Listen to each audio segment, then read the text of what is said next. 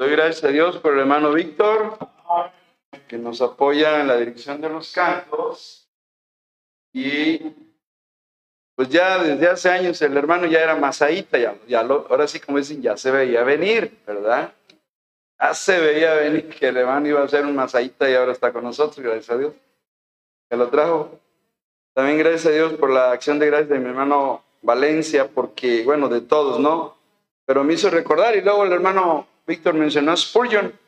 Yo tenía una imagen que me encanta, yo la tengo en mi Facebook personal, y la imagen es de precisamente del príncipe de los predicadores bautistas en Inglaterra, el gran Carlos Spurgeon.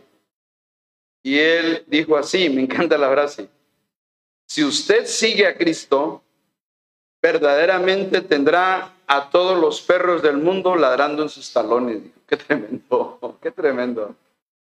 Y es cierto, ¿eh? sigue a Cristo y vas a ver, se te van a levantar, ¿verdad? Pero bueno, ya él sabía por qué lo decía.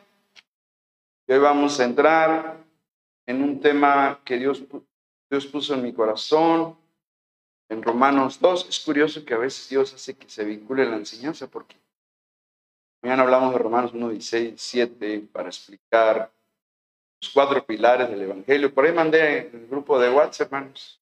Hermano Juan, por si quiere compartir con los hermanos de Zacatlán, le pedí a Cecia, nos apoyó con el tema del discipulado, porque es discipulado. Vimos ese tema en un nuevo enfoque. Es la misma palabra, pero no nomás Romanos 3:23, hay otros textos que nos sirven, ¿verdad? Es, así lo hicimos. obvio que estamos, como siempre, buscando materiales, recursos, lo mejor que haya para traer la enseñanza. Vamos a ver un tema que se llama cuidado con lo que atesoramos. Cuidado. No lo digo yo, lo dice la palabra del Señor. Yo saqué la frase de Romanos 2, 4 y 5. Si me acompañan, hoy vamos a tener una, una enseñanza sobre estos dos textos de Romanos, como que hoy en esta semana Dios nos dio Romanos, porque estaba yo leyendo y de pronto mi, Dios llamó mi atención a Romanos 2, 4 y 5. Sobre todo en el contenido de estos dos textos. Pero voy a comenzar leyendo desde el 1 para terminar en el 5. La palabra de Dios dice, sí, ahora yo les leo a ustedes. Por lo cual eres inexcusable, o sea que no tiene excusa. Oh hombre, quien quiera que seas tú que juzgas, pues en lo que juzgas a otro, te condenas a ti mismo, porque tú que juzgas hace lo mismo. Mas sabemos que el juicio de Dios contra los que practican tales cosas es según verdad. Y piensa esto, oh hombre, tú que juzgas a los que tal hacen y hace lo mismo, que tú escaparás del juicio de Dios o menosprecia las riquezas de su benignidad, paciencia y longanimidad, ignorando que su benignidad te guía al arrepentimiento. Todos juntos, versículo 5 pero por tu dureza y por tu corazón no arrepentido, atesoras para ti mismo ira para el día de la ira y de la revelación del justo juicio de Dios. Es palabra del Señor. Vamos a pedirle al Señor. Señor, ah, en el nombre de Jesús llegamos ante tu trono de gloria y de gracia y siempre estaremos reconociendo ante ti nuestra indignidad personal, pero sabemos que la gracia de Cristo es suficiente para poder entrar al lugar santísimo, poder presentar nuestras necesidades ante el Dios vivo y verdadero. Así que oramos en esta tarde que tu palabra traiga luz, traiga exhortación, que traiga convencimiento de lo que somos delante de ti, Señor, que puedas producir cambios internos dentro de nosotros. Lo necesitamos para que aquí en Masai haya cristianos realmente transformados de gloria en gloria y por el poder de tu palabra. Así que dirígenos, Señor, en el nombre de Cristo. Amén. Cuidado con lo que atesoramos. Jesús dijo, hacer, haceos tesoros en los cielos, pero a veces no estamos haciendo tesoros en los cielos, estamos atesorando otras cosas y el texto de hoy nos habla, nos vamos a ubicar en la interpretación de la palabra. Dios está hablando al pueblo judío, hermanos. Es lo que está haciendo Dios. De 2.1 a 3.8, Pablo enfoca sobre el pueblo de Israel, que de seguro en Roma, porque acuérdense que es epístola a los romanos, recuerden que hemos aclarado en cuanto a los tipos de documentos escritos, más que una epístola era una encíclica, un documento que le da vuelta a varias iglesias. Pero bueno, se le quedó el título de epístola. La epístola generalmente era una carta a una iglesia, pero aquí una encíclica se mandaba de iglesia en iglesia y recorría. Toda la capital de Italia en aquel tiempo, Roma, recorrió la carta en las iglesias de y sin duda que había judíos, sin duda, convertidos y no convertidos. Y Dios habla a ellos aquí, les muestra así, con, Dios, Pablo muy directo, es Dios quien habla, les muestra que están igualmente condenados como pecadores ante Dios. Hace días en un comentario en Facebook, un comentario sobre cosas cristianas, veíamos una, imagen, un video de, los judíos bailando y, eh, de manera progresista, que se ve que había homosexuales, gays, lesbianas, se ve ahí, y dicen los críticos ahí, ¿cómo puede ser ese pueblo de Dios? O sea, preguntaban. O sea, ya no es el pueblo de Dios. Y bueno, entonces yo tuve que contestar. Aunque los vean depravados, aunque los vean perdidos, hasta el día de hoy siguen siendo el pueblo de Dios. Nos guste, no nos guste. Lo que pasa es que están en un estado de ceguera espiritual. Tienen un velo, lo dice 2 Corintios 3, están en endurecimiento, lo dice Romanos 11, están perdidos igual que los gentiles. Es la condición perdida de Israel actualmente. Ya alguien dio ahí los clics, los me gusta, porque me sustenté en la palabra de Dios. Pero empezaron, ¿cómo? Eso no puede ser Israel. Ellos quieren un Israel así, ¿verdad? Y sí los hay, porque hay las tribus, los, grupos ultra judíos, ultra ortodoxos. Eso no, bueno, ellos salen ni a la calle, nomás están en sus barrios, que está prohibido entrar a sus barrios, por cierto. Lo en la mañana, es por guardar la ley, ¿se acuerdan? Pero Pablo dijo, ah, ah, no, es por la fe, porque el justo por la fe vivirá. Entonces, aquí Dios habla a los judíos, afirma Pablo que los gentiles no tienen excusa debido a que han pecado terriblemente, todo el capítulo 1, y afirma lo mismo para los judíos. Esta noticia, esta verdad, le cayó como bomba al pueblo de Israel de aquel entonces, como el día de hoy. Ellos creían que como eran el pueblo escogido, como los que están ahorita ya en Israel, piensan o pensaban que Dios los iba a tratar mejor que a los gentiles. Pero Pablo dice, no, están equivocados. Tanto judíos como gentiles están bajo la condenación y la ira de Dios. No se engañen. Y eso sí lo dice Romanos 3, 9. ¿Alguien, por favor? 3, 9, sí. ¿Qué pues? Somos nosotros mejores que ellos, en ninguna manera, pues ya hemos acusado a judíos y a gentiles que todos están bajo pecado. ¿Qué tal, hermanos? Pablo dice, ¿somos los judíos mejores que los gentiles? No, no, nadie es mejor que nadie. Ambos pueblos, el escogido y los gentiles, ambos pueblos, en ninguna manera, esa es una, una negación muy categórica, no hay manera, imposible, pues ya hemos acusado a judíos y a gentiles que todos, ¿qué dicen?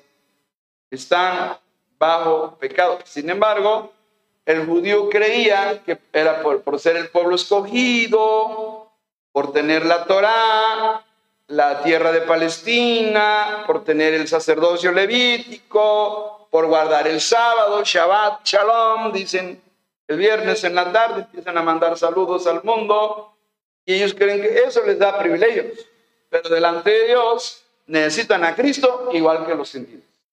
Esa es la verdad aquí, de tal manera que Pablo va a destacar algunos principios que prueban que los judíos están tan condenados como los gentiles.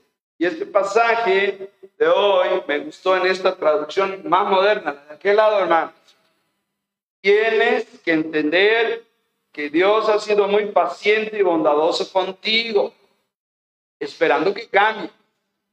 Pero tú piensas que su paciencia nunca termina y no te das cuenta de que Él es bueno contigo para que cambies tu vida. Un principio que se aplica a nosotros los cristianos. La interpretación es, Dios le habla a Israel, pero la aplicación es a nosotros. No nos confiemos que porque ya somos salvos, que porque tenemos vida eterna, somos hijos de Dios. No te confíes, hermano, hermana, no nos confiemos porque puede ser que una actitud delante de Dios no apropiada pueda causarnos consecuencias. Aquí vamos a hablar de consecuencias. Yo creo que en la otra traducción del lado derecho lo dice muy bien. La terquedad lleva a la ira de Dios, pero por causa de tu terquedad y de tu corazón no arrepentido, estás acumulando ira para ti en el día de la ira y de la revelación, el justo juicio de Dios. Eh, él pagará a cada uno conforme a sus obras. O sea, habla de una terquedad, primero en el judío, pero también aplicado a la iglesia en los creyentes. Cuidado con esa terquedad. Vamos a ver tres puntos. Primero se llama el menosprecio. Está en el versículo 4. Hay un menosprecio, hay una actitud, tanto en el judío como en el creyente. El versículo 4 dice, o menosprecias, ahí está la palabra, el menosprecio, o menosprecias las riquezas de su benignidad, paciencia y longanimidad, ignorando que su benignidad te guía al arrepentimiento, dice Pablo. Mientras el judío leía la acusación de Pablo para los gentiles en el capítulo 1, recuerden que allá habla de los gentiles que, que cambiaron la, la, imagen de Dios, de un Dios invisible a, a algo de algo incorruptible a algo corruptible. Cambiaron la verdad de Dios por la mentira, se encendieron en lascivia unos con otros y, Dios los entrega tres veces. Los, los entregó, los entregó, los, eso ya lo vimos una vez y que me acuerdo. Entonces el judío aplaudía, bravo, los va a condenar ellos. Se, se, se gozaba de eso. Pero Qué tremendo revés les da Pablo cuando le dicen, bueno, eso es para ellos. Ahora vamos a hablar de ustedes. Y los judíos pudieron haber dicho, se lo merecen los gentiles. Qué bueno que les va a pasar eso, que Dios los va a condenar. Y les dice Pablo, hey, no nomás a ellos, también a los judíos inconversos. Ahora sí, aquí pasa la actitud del judío como cuando oímos la predicación y decimos, ah, se le está cayendo a la hermana. Ah, eso está bueno para el hermano. pero no decimos, Dios me está hablando a mí. que ¿Cómo somos? Bueno, así hacia el judío. Hacia el judío. Ay, qué bueno que le están diciendo a los gentiles del... Pero nunca digo judío. ¿Y tú? O sea, ¿no te estás apropiando la enseñanza? La actitud de los judíos era la misma del fariseo con el publicano. El judío fariseo decía, te doy gracias que no soy como los demás. Y es lo que estaba diciendo aquí el judío. Y Pablo les devuelve el mismo juicio que ellos hacían con el gentil. Por eso les dice ahí en el versículo 1, por lo cual oh, eres inexcusable, que no tiene excusa, oh hombre, hombre judío, quien quiera que seas tú, que juzgas, de cualquier tribu de, de las doce, pues en lo que juzgas a otro, te condena a ti mismo, porque tú juzgas, hace lo mismo, le digo, Así como los gentiles caen en idolatría, los judíos de hoy son idólatras. ¿Saben qué hicieron los judíos en España? Para no ser perseguidos, ¿sí sabe? Se cambiaron los apellidos de Benjamín o con los apellidos que terminan en M, generalmente las, las palabras hebreas terminan en M, y, y se empezaron a castellanizar los apellidos. Tanto que el apellido, ¿conocen el apellido Macías? Raúl Macías, Pedro Macías, ¿conocen ese apellido? Macías es Mesías y lo hicieron Macías. Ya no vamos a decir, vamos a decir que somos católicos. Y se catoliquizaron para no ser expulsados de España. O sea, cayeron en la idolatría. Y empezaron a adorar los ídolos y a caer en eso. Es una manera de librarse de la persecución. Eso pasó. Entonces el judío cayó en idolatría. Y aquí Pablo está hablando que el juicio de los hombres, tanto judíos como gentiles, no se basa en rumores, no se basa en chismes, no se basa en opiniones, se basa en la verdad de la palabra de Dios. Es lo que dice el versículo 2. Ah, sabemos que el juicio de Dios contra los que practican tales cosas es según qué? Según verdad. Y la verdad es la palabra del Señor. Alguien ha dicho, detestamos nuestra, mucho nuestras faltas, especialmente cuando las vemos reflejadas en otros. ¿Verdad?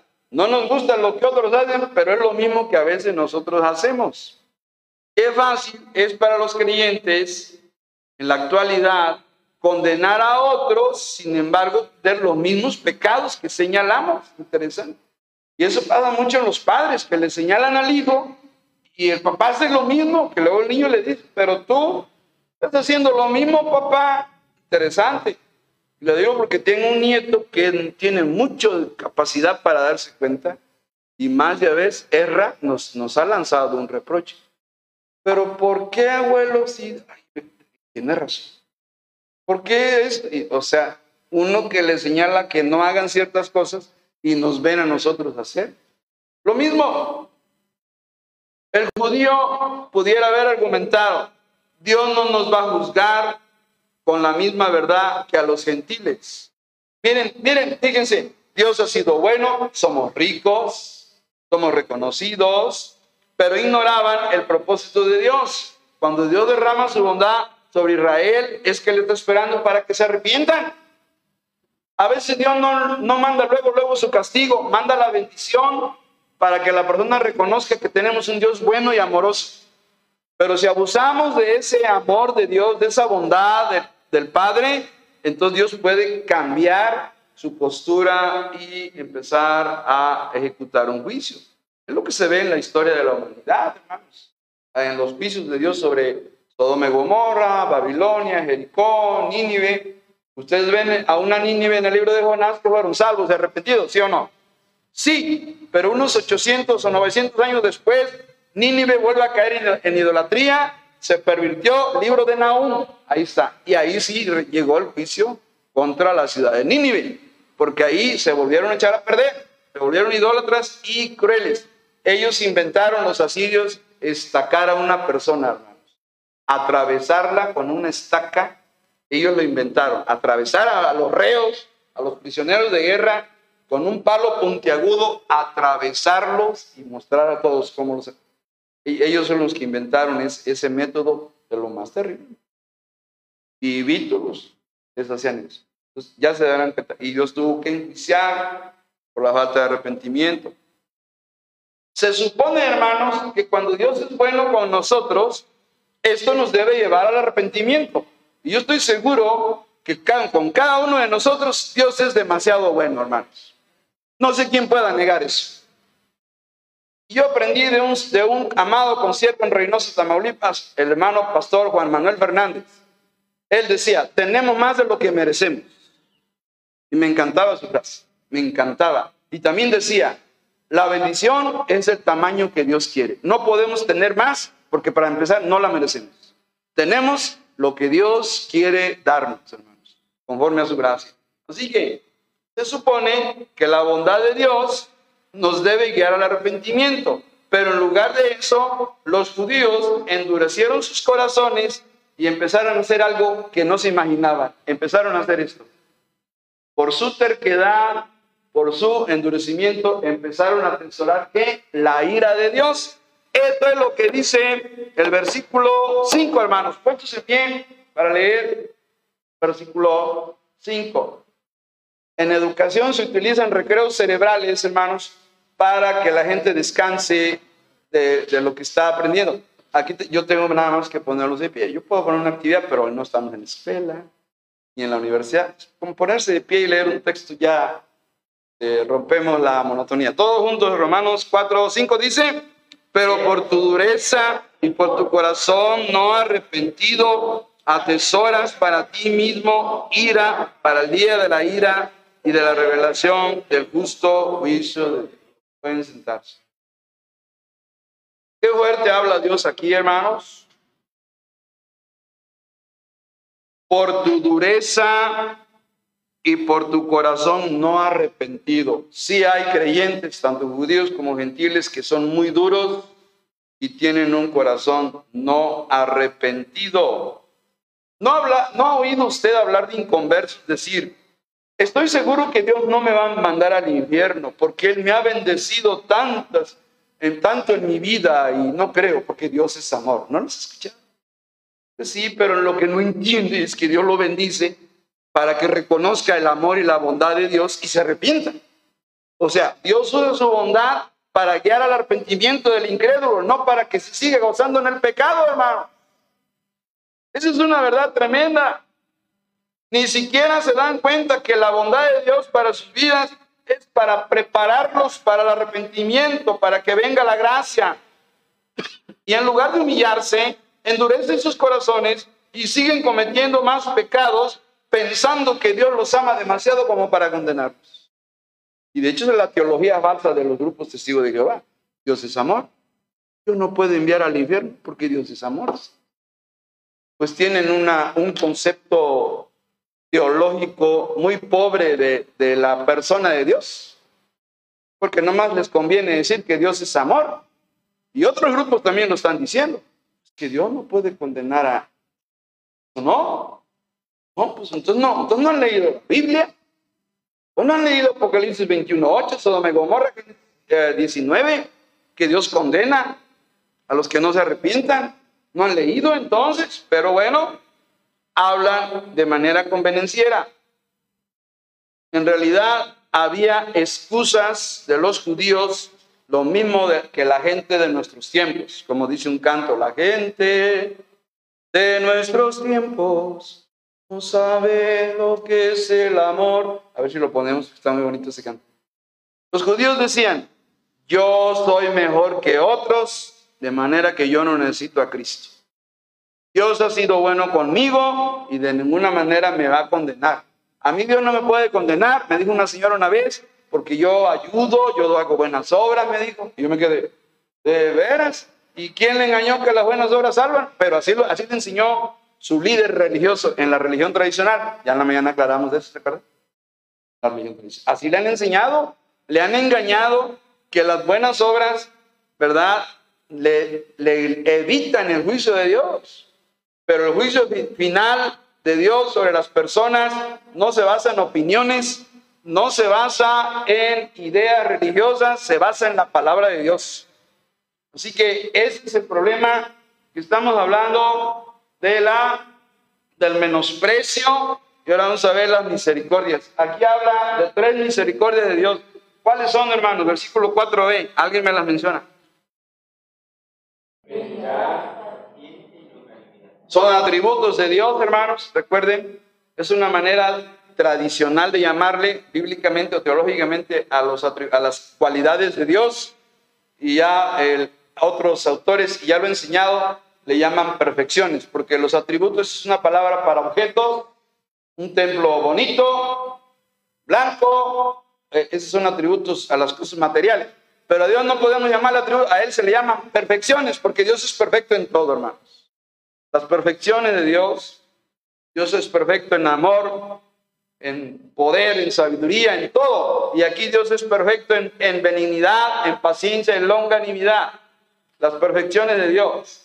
Esto se llama en, teología la gracia común. Hay una gracia común para toda la humanidad. ¿Y dónde está enseñada esa gracia? En Mateo cuando dice que Dios hace salir su sol sobre buenos y malos y que hace llover sobre injustos e injustos. Eso se llama gracia común. Es decir, que Dios, como es un Dios de amor, es un Dios de bondad, hace que llueva y que salga el sol para todos. Ahora sí, el sol nace para todos. Se llama gracia común. ¿Merecen los inconversos que Dios haga llover su paz? Aunque estén en idolatría, no lo merecen. Pero como Dios es bueno, hace llover sobre buenos y malos, sobre justos y injustos, y hace salir el sol para todos. Eso se llama gracia común. Y aquí menciona tres aspectos, tres misericordias de la gracia común, que es la benignidad, la paciencia y la longanimidad, ¿verdad? La benignidad, Dios es benigno, Dios es sumamente bueno. Hay un dicho americano que se repite mucho en la película Dios no ha muerto, ¿se acuerdan? El dicho americano dice, Dios es bueno todo el tiempo y todo el tiempo Dios es bueno, repite el pastor ahí en la película. Quiero que se acuerden, ya está creo la tres, ¿verdad? Dios no ha muerto. Bueno, la, la benignidad de Dios, la paciencia de Dios, la resistencia al pecado de los hombres es la paciencia de Dios. Paciencia significa algo como que Dios se contiene, que Dios se controla para no destruir a la humanidad por su pecado que ya está bajo condenación, según Juan 3:18. ¿Se acuerdan en la mañana? La humanidad ya está condenada. El hermano Oscar aclaraba muy bien que no se ha ejecutado el juicio, efectivamente, pero ya el veredicto ya se dio. Entonces, Dios ejecuta paciencia a los inconversos. La paciencia significa que Dios se controla, se contiene y que emplea su, su benignidad para tratar a las personas, haciendo llover, haciendo salir el sol, dándoles una casa, un trabajo, dándoles salud a todas las personas en todo el mundo. Gracia común, es lo que sucede. Pero en lugar Dios de destruir a cada persona por su pecado, Dios reprime su ira, o sea que lo, lo controla. No, no, no, no, voy a darles un tiempo para que se arrepientan. Es lo que está haciendo Dios en estos tiempos, hermanos. Dios salva a los pecadores, pero Dios utiliza bondad, benignidad, a fin de mostrarles su propósito salvador para que las personas se acerquen a Él y reciban la salvación. Por eso Dios trata a la humanidad con misericordias, que es benignidad, paciencia y longanimidad. Longanimidad, una palabra que yo no la oigo en sus labios de ustedes ni en los míos. ¿Quién dice, hermano, gracias, gracias a Dios por la longanimidad de Dios? Nadie dice eso. Esa es una palabra muy bíblica, ¿eh? Nadie dice. Bueno, por la longanimidad, bueno, eso sí, ¿verdad? En bebito y la longanimidad, pero la longanimidad nadie menciona. Dirá, bueno, hermano, gracias a Dios doy por la longanimidad. ¿Y qué es eso, hermano, de la longanimidad? Es una actitud de resistir o soportar las fallas de otros. Ser longánime es, híjole, ya le voy a aguantar. No me voy a poner ahí a esa es la idea, ¿no? Longanimidad, que tiene una actitud de resistir las fallas de otros, se combina como con paciencia, como que voy a contar, voy a, voy a, voy a ser longánime. Esa es la idea, ¿no? Correcto. Eso, anchura, sí, no cierro mi corazón. No lo dejo. Bueno, entiendo cómo eres, ya te tengo que amar porque eres mi hermano en Cristo, mi hermana en Cristo. Bueno, no pasa nada. Vamos adelante, ¿no? Por ahí va la idea. Entonces, gracias hermano, buena definición. Longanimidad indica la cantidad de tiempo que Dios demuestra su benignidad, su paciencia y longanimidad. Y un texto que demuestra la longanimidad de Dios es 2 de Pedro 2.5. ¿Alguien, por favor? Longanimidad. Segunda de Pedro 2.5 habla de esa longanimidad, hermano. Sino que guardo a Noé, pregonero de justicia, con otras siete personas, trayendo el diluvio, el diluvio sobre el mundo de los impíos. Ahí Dios ejerció a favor de Noé y su familia la longanimidad.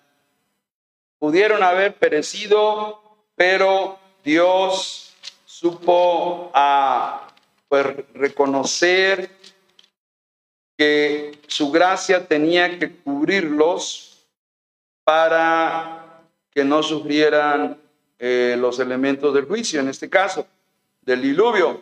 Pero a mí me parece que segunda de Pedro, capítulo 3, también nos habla de la longanimidad de Dios.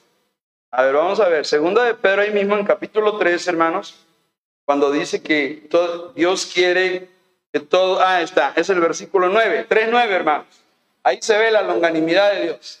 ¿Lo tienen, hermanos? Dice, el Señor no retarda qué? O sea, Cristo viene, hermanos. El Señor no retarda sus promesas. Según algunos la tienen por tardanza. Dicen que viene, que viene, no viene. Bueno, va a venir. Pero Dios no está obligado a darte la fecha, hermano, hermano. Dios no está obligado a darte su calendario. Él sabe cuándo viene. Nadie sabe la hora, ni el día, ni el año, hermanos. Y luego dice, sino que es paciente, ¿qué? Para con nosotros. Ahí está la paciencia, que incluye la longanimidad. No queriendo que ninguno perezca. Propósito, sino que todos procedan. Oiga, dice todos, ¿eh? Eso nos incluye a todos. Debemos proceder al arrepentimiento. Esa es la idea de la longanimidad. Anchura de corazón, como bien nos tradujo el hermano, se interpreta para soportar a los demás, tener esa longanimidad. Y termino con la manifestación, hermanos. Versículo 5 de Romanos 2. Estoy terminando. Romanos 2, 5. Ahí se encuentra esta cita, porque ya vimos en qué consiste el menosprecio, una actitud de superioridad religiosa. Dos, las misericordias, cuáles son de Dios. Y ahora la manifestación de una actitud que a Dios no agrada. ¿Cuál es esa actitud? Está en el versículo 5, pero por tu dureza y por tu corazón no arrepentido. ¿Qué problema? Esto nos está diciendo algo en esta tarde, en esta noche ya el Señor, que quiere corazones arrepentidos. Si no hay corazones arrepentidos, hermanos, entonces debemos cuidarnos de esto, hermanos. Por eso dice Pablo, por tu dureza y tu corazón no arrepentido, atesoras. La gente y los creyentes ni saben, pero están atesorando. Cuando no hay arrepentimiento, cuando no hay sensibilidad, cuando no hay humildad para pedir perdón y perdonar, puedo decirlo así. Cuando no hay sencillez de corazón, hermanos, en este sentido de lo espiritual, estamos atesorando ira. Esa es una cosa muy grave. El término dureza en griego se dice esclerosis. ¿Han oído hablar la palabra esclerosis? O arteroesclerosis que es el endurecimiento de las arterias. Y cuando dice dureza, dice que el cristiano se pone duro de su corazón. De ahí viene la palabra griega en español, arteriosclerosis. Pero aquí el peligro no es dureza física o de las venas o arterias, es una dureza espiritual, un problema del judío y de los creyentes también. Y hay tantos textos donde Dios habla fuerte en contra de endurecerse contra Dios. Tengo aquí una cadena de versículos desde Ezequiel, Mateo, Marcos, Juan, Hebreos 3.8, 3.15, 4.7, que habla de dureza. Vamos a ver, Hebreos 3.8, hermanos. ¿Alguien? Hebreos 3.8.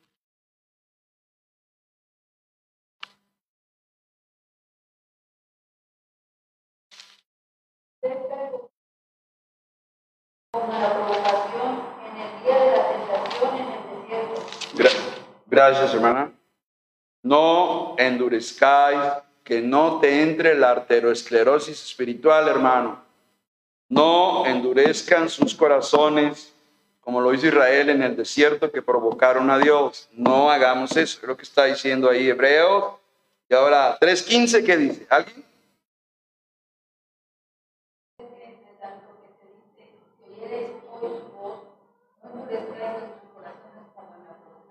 Segunda vez, no endurezcas tu corazón, no caigas en dureza. Y el versículo, tengo aquí, 4.7, 4.7, todos juntos, 4.7, todos dicen. Otra vez determina un día, hoy, diciendo después de tanto tiempo, por medio de David, como se dijo, si oyeres hoy su voz, no endurezcáis vuestros corazones. Dios ya nos conoce, hermano.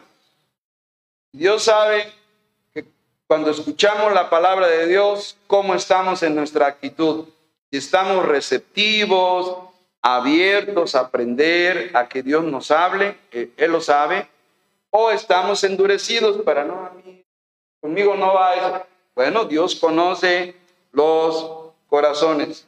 Lo cierto es que una persona que rechaza el perdón de Dios y se aferra a su pecado, acumula cada día más la ira de Dios, la está atesorando y puede hacerse acreedor a un juicio más severo.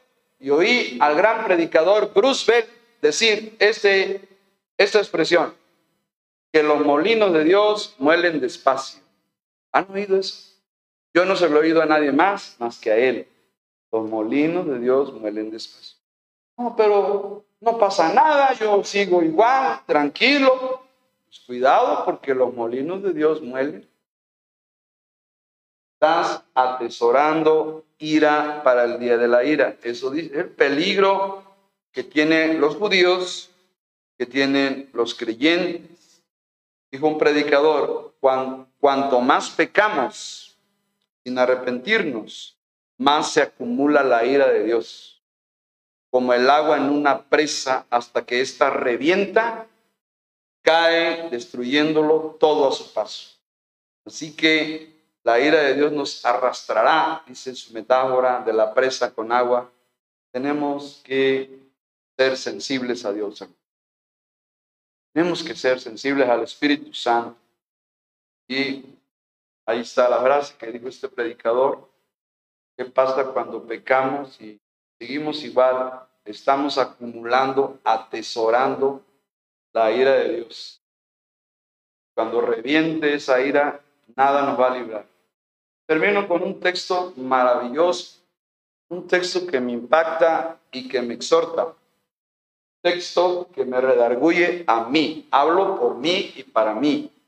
Díganme dónde está este texto. No le puse la cita. Dije, voy a probar a ver si conocen Biblia, porque ya más ahí está ya. ¿Dónde está ese texto? A ver, está en Segunda de Macabeos, capítulo 48, versículo 61. ¿Dónde está ese versículo? Puesto sentido que lo vamos a leer, hermanos, y aquí terminamos. ¿Será que está en Tercera de Corintios, capítulo 90, versículo 0051? ¿Dónde estará? ¿Dónde? ¿Alguien? ¿Nadie lo encontró? 22, ¿Mm? 11 de Apocalipsis. Qué tremendo texto que, el apóstol Juan, bajo la dirección del Espíritu Santo, nos da. Y es una exhortación para nuestros días, hermanos, para la iglesia, porque Apocalipsis es un libro para las iglesias. Libro cristiano, de, un cristiano llamado Juan. Lo tienen, hermanos, todos juntos, ah, desde el 10, porque va con el pensamiento. 10 y 11. Todos dicen, y me dijo, no selle las palabras de la profecía de este libro, porque el tiempo está cerca. El que es injusto, sea injusto todavía. Y el que es inmundo, sea inmundo todavía. Y el que es justo, practique la justicia todavía. Y el que es santo, santifíquese todavía. Qué tremendo, hermanos. Habla en primer lugar de tres personas que viven en el pecado y quieren seguir allí. ¿Ya se dieron cuenta? Tres personas que quieren vivir en el pecado como el animalito que ya conocemos, que se mete al charco con lodo y se baña y está muy feliz ahí. Así es. Por eso dice, el que es injusto es su decisión, ¿sí o no, hermanos? Es su decisión. El que es injusto, si así quiere ser, pues sea injusto, ¿no? El que es inmundo, movimiento LGTB, ¿quieren ser así? Bueno, todo trae consecuencias. Sea inmundo, todavía. Ah, dos. Injusto e inmundo, son dos tipos, perdón. Y ahora viene lo positivo. Y el que es justo, siga practicando lo correcto. Todavía. Y el que es santo, apártese de lo malo, sígalo haciendo, ¿de acuerdo? ¿Qué dice el gran pastor y siervo de Dios John F. Macaro? Dice esto lo siguiente. Aquellos que rechazan las advertencias de Dios fijarán su destino eterno en el infierno, así dice, donde retendrán su naturaleza malvada e inmunda por toda la eternidad. Que una vez que estén ya en la condenación, van a seguir siendo eso para siempre, porque ya no hay vuelta para atrás. No se quisieron arrepentir, ¿sí o no, hermanos? Entonces, una vez que caigan en el lago de fuego, el que es injusto, será injusto allá donde esté ardiendo. El que es inmundo, seguirá siendo inmundo con la gente que lo rodea, con los que se fueron con él, seguirá. Ya no hay, ya no hay esperanza. Ya no hay, se acabó la esperanza.